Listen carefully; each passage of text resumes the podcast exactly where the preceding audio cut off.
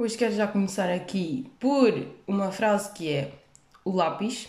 Entenda-se lápis, o lápis de escrever em caderno e depois apaga com borracha. É lixo a partir do momento que é mais pequeno que o mindinho. E agora vamos lá descortinar esta pequena frase que de pequena não tem nada e é bastante longa. o que eu quero dizer é pessoas que acham que ter um lápis com um tamanho inferior a um mindinho de uma pessoa normal, não é? Não estamos a falar de pessoas que têm mãos de anão, uh, têm que deitar esses lápis fora, porque isso não é lápis, não dá jeito nenhum para escrever, nem para nada. E depois as pessoas vão-vos pedir lápis emprestados e não podem usar aquela merda porque de facto tem um tamanho muito curto para utilização. E se não pensam nos outros, ao menos pensem em vocês e lembrem-se que utilizar um lápis desses para escritas é de facto complicado. Porque é assim, por acaso, há aquelas pessoas que são bué de nunca têm nada no estojo. E estamos a falar em ambiente escolar, não é verdade? Um, e pessoas que usam estojos sem nada lá dentro, que é literalmente ter uma caneta preta, a maior parte das vezes, que é a pior caneta para se escrever, não é? Não querendo fazer racismo de de canetas nem de material escolar, mas de facto a preta é a pior, né? Muito mais fixe utilizar caneta azul para escrita. Aliás, por acaso isto aqui é mesmo um bom estudo para fazer. Então as pessoas usam mais caneta preta ou caneta azul, mas diria que no geral é tudo, tudo utiliza caneta azul, né? Sinto isso. Pelo menos eu sou caneta azul. Então estas pessoas têm estojos, bué, estojos ou estojos? Estojo. Vamos assumir estojos. Bué pequeninos, né? Tem lá uma canetita, assim, só uma, preta ainda por cima, e depois, e depois tem sempre cenas muito. Que não são bem essenciais. Tem, de repente tem lá um x-ato. É tipo, para que é que é um x-ato? Para tirar apontamentos numa aula. Estão a perceber? As pessoas têm estojos. Estojos.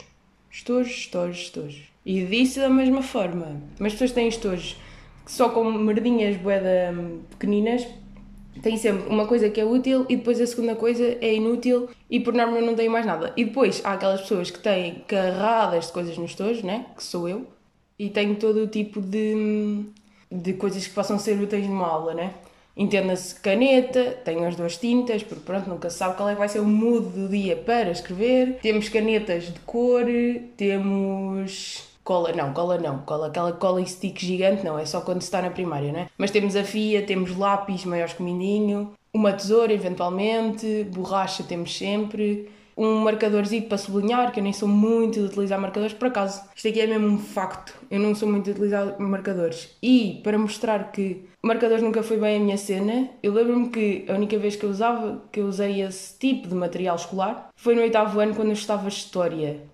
E eu lembro-me que era para sublinhar o livro, e depois, como tudo era importante na minha cabeça, eu sublinhava tudo, menos os is e os as, que era para não me parecer que tivesse tudo sublinhado. Isto é completamente real. Amava encontrar este livro porque tenho a certeza que esse livro está todo riscalhado de, daquele amarelo fluorescente. Sim, porque eu só tinha um marcador, né? E tinha que, e tinha que ser o mais clássico. A cor mais clássica de sempre, aquele marcador amarelo fluorescente. E riscava o livro todo assim. No fundo era um bocado isso. Por acaso tenho um bocado de fascínio de, de escrever em livros mesmo quando estou em, hum, em leitura de livro, por auto.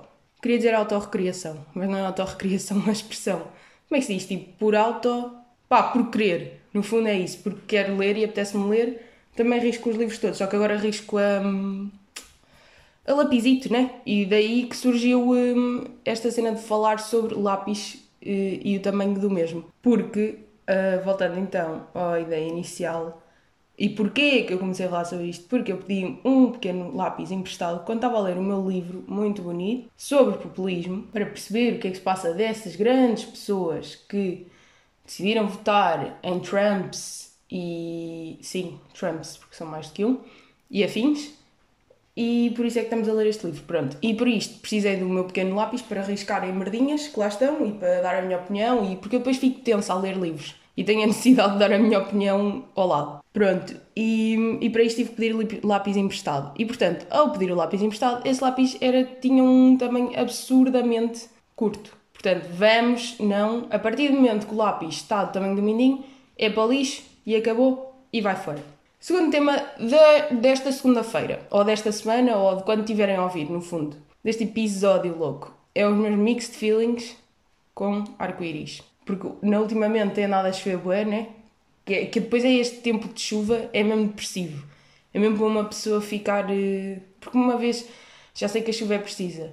Pá, pronto. Eu sei que é e o ambiente precisa e é assim estamos. Mas, de facto, o cérebro também fica muito mais depressivo com a chuva. Ou pelo menos eu fico. Por acaso sou mesmo afetadinha pelas condições meteorológicas. Isto é mesmo um nojo.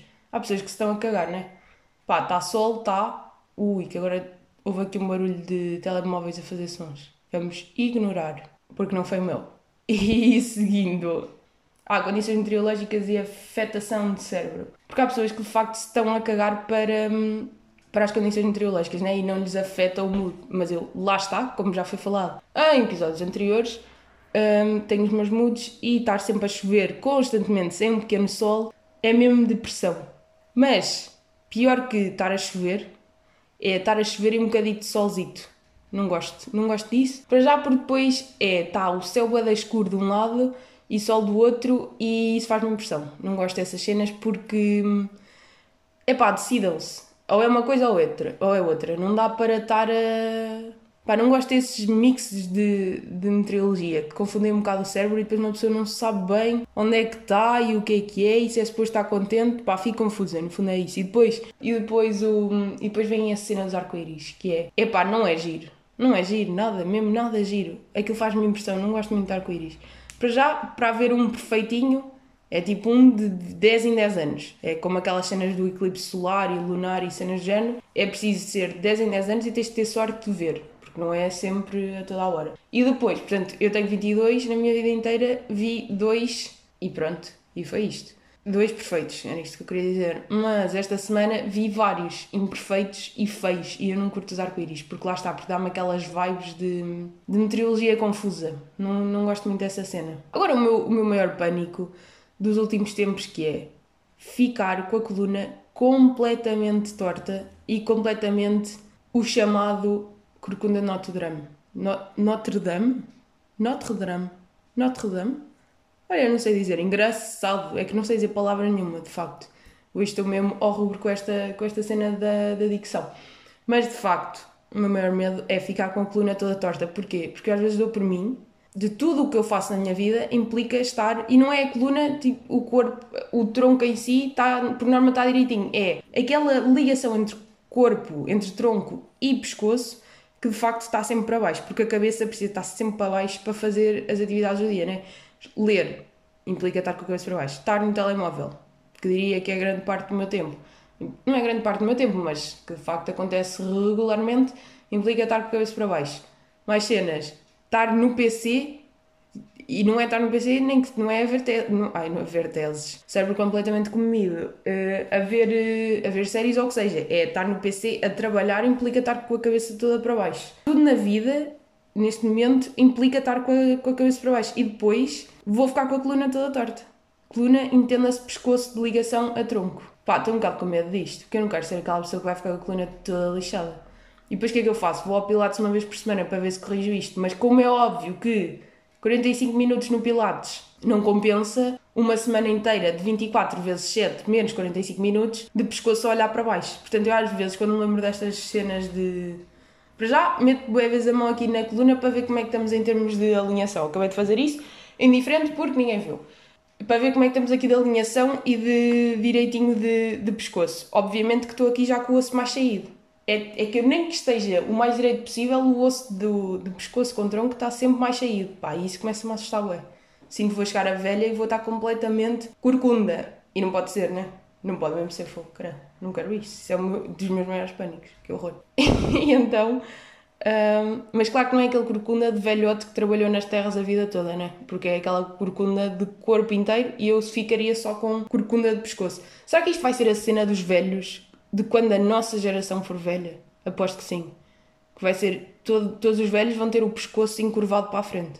Eu acho que não estou a fazer bem entender, mas é tronquinho direito, porque isso aí até acho que temos cuidado, mas depois esta ligação de pescoço para a cabeça vai estar para baixo e vamos estar todos assim. Depois, quando quisermos falar uns para os outros, temos que levantar bué os olhos, porque a cabeça já não levanta, já está habitada a estar naquela pose de, de telemóvel, estudos e cenas do género, que implicam cabeça para baixo, e para falar com as pessoas vamos ter que estar a levantar o olhar bué para cima para falar com elas na cara. Ou então não, porque as pessoas também vão estar ao nosso nível. Mas pronto, falar com pessoas mais novas e jovens, não é verdade? Ah, então estava a falar do Pilates. E eu acho então que ir ao Pilates tente compensar esta, esta deficiência de postura no meu belo, na minha bela atividade de Pilates. Só que, como é óbvio, que para já eu não faço metade das coisas com a coluna direita em condições. Eu até tenho alguma flexibilidade e aí até me salvo. Mas coisas que é, está toda direitinha, peco me calo. E depois, obviamente, que não é para eu ir lá uma vez por semana que vai contrariar todas estas minhas atividades de, de pôr o pescoço para baixo. E depois, em casa, tento compensar com outras posições que façam com que a minha coluna esteja direitinha. Seja uma delas, por exemplo, ler. por exemplo, ler com que sentar com a cabeça para baixo é sentadinha no sofá, toda direitinha, com o pescocinho direitinho, e então depois o olho é que tem que vir para baixo para acompanhar o livro. É horrível. É que se custa mesmo. Aí quase que vale mais a pena estar com a cabeça para baixo e assumir que é assim. Porque também não é por causa desses 5 minutos que eu vou aguentar a estar a ler assim que coisa. Por exemplo, agora estou aqui a gravar e estou mais afastada de microfone porque quero estar com a cabeça direita porque agora estou a pensar nisto e não quero ficar toda deficiente. Pá, mais cenas que se pode fazer. Dormir de barriga para, para cima, com a cabeça toda direitinha, sem almofada. Também gostava de conseguir, mas eu não consigo. Não, não, não tenho a skill para dormir dessa forma. Sim, porque depois como é que eu durmo? De lado e toda enrolada. Ou seja, ainda a forçar mais este pescoço. Pá, eu acho que é mesmo óbvio que eu vou ter o pescoço todo torto quando for mais velha. Eu acho que no fundo é assumir. E voltando a isto do Pilates, que liga ao ginásio, que é onde eu quero ir a seguir, Portanto, no fundo, não é voltar a Pilates, é voltar ao tema para pegar e ir e seguir e se calhar não fazer esta, esta alusão óbvia de que quero mudar de tema. Eu ando bué desmotivada com o ginásio. Bué mesmo. Não sei o que é que se passa. Porque eu, no fundo, até a parte de comer custa-me bué. Admito já aqui, nessas vidas saudáveis, comer só um arrozinho com brócolis ao almoço e depois à noite só uma sopita, pá, não dá para mim. Não dá para mim porque eu tenho a necessidade de comer bastante e depois apetece-me meio uns snacks durante o dia. E o meu maior problema nem é tanto as refeições. Eu até sou capaz de comer bem nas refeições. Depois, durante o dia, apetece-me sempre um chocolatinho. À noite, aquele snack da meia-noite. Depois aparece um bolito aqui, não sei quê. E de repente já estou a comer assim snacks a mais. E portanto, essa parte de vidas saudáveis sempre me custou e sempre vai custar. E é assumir que não sou saudável a comer. Ou melhor, sou saudável no geral, mas também, pronto, não dá para manter aquela linha fixa. Mas, em termos de ginásio, pá, até sempre gostei de lá ir. Não é que tenha corpo de ginásio, mas de facto gostava de ir ao ginásio. E no ano passado estava a tentar fazer aquelas. Porque, não sei, permite, permite libertar o stress. Não, mas de facto ir ao ginásio liberta o stress e uma pessoa fica a sentir-se melhor quando sai de lá. E quando está mesmo no espírito de lá estar, dá para desfrutar. Eu acho que sim, mesmo esteja a gostar. Por exemplo, eu sou muito das aulitas, né? Como todas as miúdas, regra geral, são das aulas ir às aulas de cycling é das melhores coisas, porque uma pessoa vai lá, descarrega todas as frustrações do dia e depois sai de lá como uma pessoa nova, completamente a pingar. Porque sim, eu tenho bué de mau aspecto no ginásio, mas mesmo mal. Fico vermelha, transpiro bué. Eu acho que às vezes nem pareço eu quando estou no ginásio, pareço outra pessoa. Três vezes pior, três mil vezes pior. E ir a aulas, quando se está mesmo no espírito, uma pessoa fica ali, dá tudo, acaba por largar tudo, sente-se bem no final e está-se mais magra e está-se de espírito melhor no final. E isso é que importa. E no ano passado, o que é que eu andava a fazer? Ah, e depois é a aula de cycling. Já tentei começar esta frase do que é que eu andava a fazer no ano passado, mas agora vai seguir outra vez. A aula de cycling e a aula de, de combate, que é meio dar murros no ar. Bolita, porque uma, essa, essa se calhar até é capaz de ser melhor, porque se uma pessoa ali é mesmo a dar tudo, a largar tudo ali naquela sala, a mandar morros no ar. Se bem que o meu problema é, às vezes eu olho-me ao espelho e eu estou completamente ridícula. Completamente! Não sei dar murros. Estas mãozitas finas não têm capacidade para ter bom aspecto com o punho fechado. Não tenho. Tipo, isto aqui admito já. Posso estar ali toda armada e estar a saber bem, mas fisicamente, de facto, é não olhem para mim. Aliás, tudo que é ginásios, não olhem para mim, não conversem comigo, não curto atividades dessas no ginásio. Prefiro estar na minha cena, no meu chill, pronto, fazer a minha cena. Até porque estou mesmo com mau aspecto e depois quando as pessoas estão a falar para mim, eu fico.